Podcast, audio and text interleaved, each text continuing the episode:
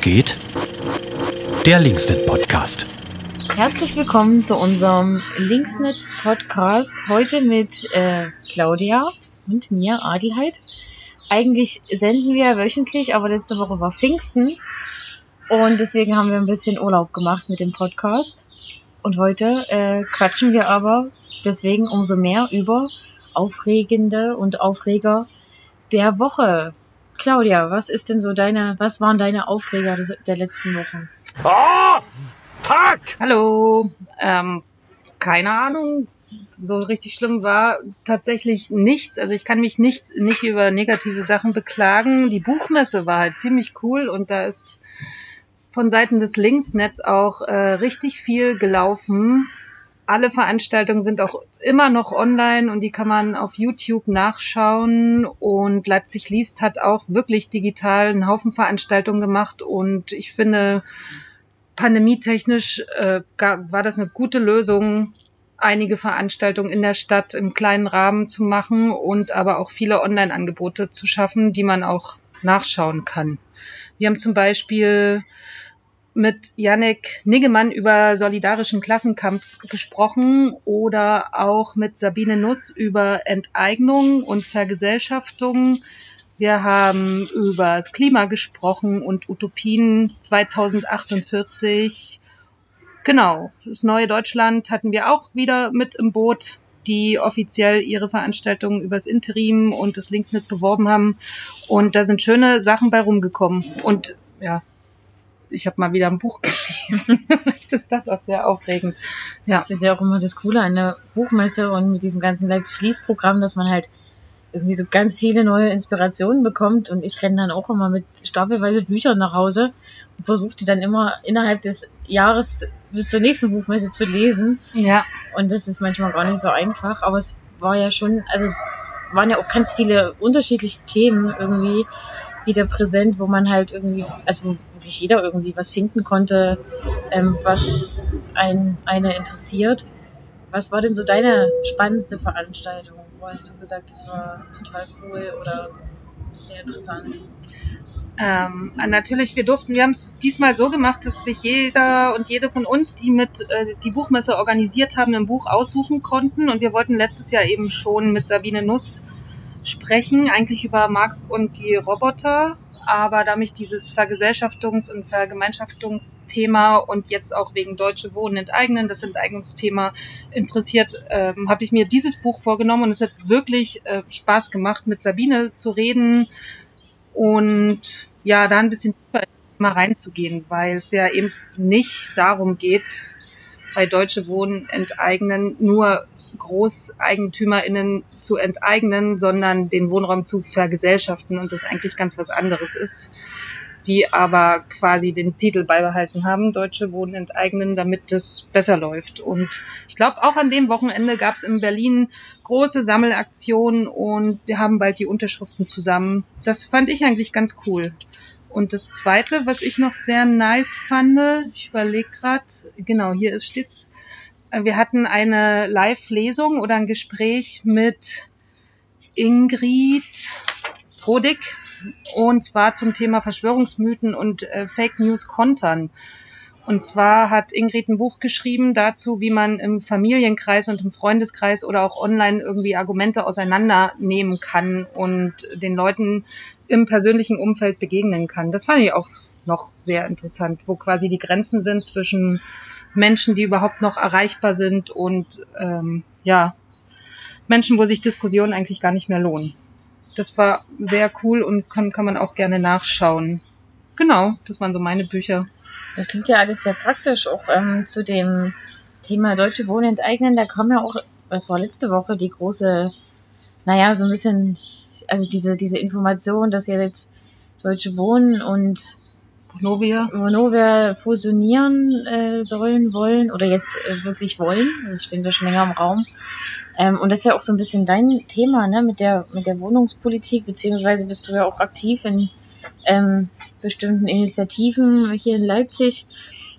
Wie nimmt man denn sowas dann auf, wenn man so hört, dass jetzt so, so Großkonzerne da fusionieren wollen und äh, gleichzeitig eben tausende Menschen auf die Straße gehen gegen eben hohe Mieten und diese ja, diese ganzen, also gerade Vonovia ist ja jetzt äh, ein Paradebeispiel für, was man alles so äh, MieterInnen antun kann, um sie loszuwerden oder eben auch auszubeuten. Wie nimmt man sowas denn auf und wie, äh, ja, was machst du vielleicht da auch ganz praktisch? Mhm. mhm. Also ich finde super cool, dass immer mehr Menschen, vor allem in Berlin, gerade aktiviert werden und sich quasi Mietergemeinschaften bilden, die Leute mit ihren NachbarInnen sprechen und dann die Menschen selbst versuchen, irgendwie Lösungen zu finden und zu gucken, äh, was möglich ist. Eben weil dem gegenüber sowas steht wie Großkonzerne, die dann auch noch fusionieren. Bei dem Beispiel, dass Deutsche Wohnen jetzt von Vonovia aufgekauft wird, geht es jetzt ja auch noch äh, um Steuern und ob man Grunderwerbsteuer, ist es glaube ich, zahlen muss. Und äh, Vonovia hat auch der Stadt angeboten, dass sie 20.000 Wohnungen kaufen müssen. Und wenn ich es richtig verstanden habe, muss die Stadt das versteuern. Aber wenn die Großkonzerne mit untereinander fusionieren, äh, müssen sie das wiederum nicht versteuern. Das heißt, die Wohnungen, die jetzt quasi rekommunalisiert werden, sind viel teurer als die Wohnungen, die bei, die dann ähm, bei Vonovia äh, laufen. Genau. Vonovia ist eher dafür bekannt, dass sie über Nebenkosten viel Unfug machen, äh, nicht in Richtung Mieterhöhung. Und ja, mal schauen. Es ist echt spannend. Wir haben ja auch in Leipzig schon einige Häuser und Hausgruppen, ähm, die Vonovia und Deutsche Wohnen gehören. Da gibt es zum Beispiel die Mietergemeinschaft Schönefelder Höfe. Das sind Vonovia-Häuser, die sind auch sehr aktiv online, da kann man sich zusammentun und es entstehen immer mehr Ideen, ähm, wie sich auch diese verschiedenen Gruppen und Mietergemeinschaften ähm, untereinander vernetzen und da gemeinsame Aktionen in der Stadt machen. In Leipzig ist das alles noch so ein bisschen langsam, aber ich glaube, da kommt langsam Schwung in die Gentrifizierungsdebatte. Und es gibt auch immer mehr Gruppen und Leute, die versuchen dagegen aktiv was zu machen, entweder in Form von Demos, Veranstaltungen und so weiter, oder eben, dass sie selbst versuchen, ihre Häuser zu kaufen oder zu vergemeinschaften oder vergenossenschaftlichen. Ähm, da gibt's, sollte man sich mal bei Stadt für alle oder der Sovo und so weiter erkundigen, was ja. da so möglich ist für Leute, die das interessieren. Ja, ist mein Thema und ich habe die Hoffnung, dass das auch vor allem im Leipziger Westen bald äh, stärker diskutiert wird und sich die Diskussion nicht nur auf Konnewitz beschränken. Ja, aber in, in also das, ich merke das in Konnewitz zum Beispiel auch gerade, dass es ja auch äh, bei vielen äh, immer, also immer wichtiger wird, auch diese Vernetzung zu haben. Ne? Also wenn man ja oft auch sehr alleine ist, dann kann man dann nicht viel machen. Aber dieses, was du auch gesagt hast, dass sich immer mehr MieterInnen und Mietergemeinschaften zusammenschließen und gucken, wie kann man dagegen vorgehen, weil man eben dieselben Probleme hat, ob es jetzt äh, Vonovia ist oder irgendwie merkwürdige äh, MieterInnen, VermieterInnen aus dem, aus dem äh, Westen, die dann irgendwie hier krude Sachen abziehen und Leute eben auch so schleichende Enteignung ist ja auch so ein Thema. Äh, schleichende äh, Entmietung, Entmietung ja. genau. Äh, das ist irgendwie gerade auch, also es, man merkt es manchmal auch gar nicht, ne? Und dann erzählen Leute so, ja, bei uns äh, wohnen jetzt nur noch zwei Parteien im Haus, dann guckt man sich das Haus an und denkt so, ja krass, mhm. da wohnt ja kaum noch jemand drin und merkt es irgendwie gar nicht so, mhm. wenn man so durch die Straßen läuft. Ähm, und da passiert ja schon in Leipzig in den einzelnen Stadtteilen, glaube ich, schon was. Aber so dieses, diese große Aktion wie in Berlin, das, das dauert hier, glaube ich, noch ein bisschen. Ja, das stimmt. Aber es geht voran. Und vor allem in Berlin ist eben das Tolle, dass es quasi eine Bewegung von unten ist. Und ja. dass es von den Leuten und den Betroffenen selber kommt. Und ich glaube, das kriegen wir in Leipzig auch hin in ein paar Jahren. genau. Ja, genau, also aufregende Woche sozusagen letzte Woche mit der Buchmesse und dem vollen Programm. Man kann sich das ja auch alles noch nach anschauen und anhören äh, auf unserem YouTube-Kanal, äh, hm, Linksnet. Kann man sich, äh, glaube ich, fast alle Veranstaltungen nochmal angucken und anhören und auch Bücher nochmal, Büchertitel aufschreiben und äh, Bücher bestellen oder kaufen. Jetzt haben wir auch die Läden wieder auf. Wir sitzen auch hier gerade draußen im Garten vom Interim. Ist schon schön, dass man mal wieder sich so live treffen konnte. Heute war die erste Dienstberatung wieder mit richtigen Menschen, nicht nur online. Genau. Und was steht denn so diese Woche bei dir an? Ja, wir machen diese Woche wie im Linksnet auch wieder richtig auf und starten wieder mit den alten Öffnungszeiten, müssen unser Hygienekonzept dementsprechend nochmal anpassen, gucken, wie wir das organisieren, was läuft und was möglich ist. Wir freuen uns. Äh, genau, deswegen ist viel Bürokram einfach die Woche zu tun. Und ansonsten haben, gibt's die Woche den Tag der Umwelt und den Tag des Fahrrads. Am Donnerstag gibt's so ein paar Fahrradaktionen im Leipziger Westen ähm, auf jeden Fall. Und am Wochenende ist der Tag der Umwelt. Da fahre ich zum Beispiel mal nach Görlitz und schauen wir da in der Nähe von Zittau den Braunkohletagebau Turo an. Dazu gibt's eine äh, Infoveranstaltung von den Genossinnen da. Genau, bin ich sehr gespannt. Habe ich noch nie gesehen. Ähm, und es ist auch gerade ein großes Thema, wie es mit dem Tagebau weitergeht, weil in Deutschland gibt's Auflagen und Regelungen und ähm, Ausstieg aus der Kohle, aber Polen sieht das irgendwie wohl anders und will das quasi irgendwie noch ausbauen und so.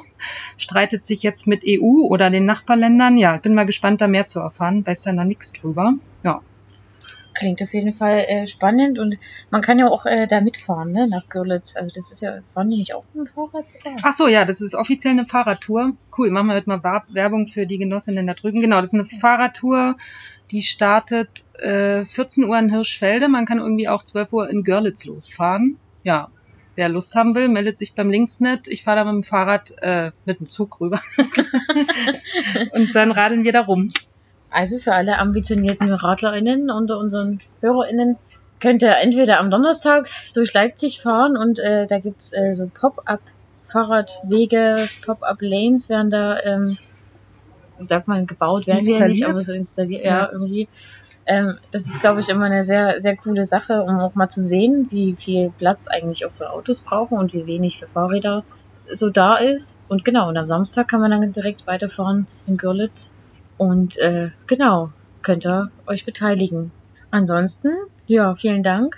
Und du müsstest noch sagen, wer nächstes Mal äh, im Linksnet Podcast mit Mhm. dir quatscht. Oh, ja, wir versuchen das ja immer so ein bisschen rotieren zu lassen. Ich habe gerade überhaupt keinen Plan, wer jetzt irgendwie oft schon dran war und wer nicht. Ich sag jetzt mal Dirk.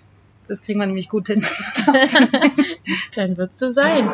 Gut, dann hört ihr nächste Woche Dirk und Claudia und äh, wir verabschieden uns und wünschen euch eine tolle Woche. Schöne Woche noch. Tschüss.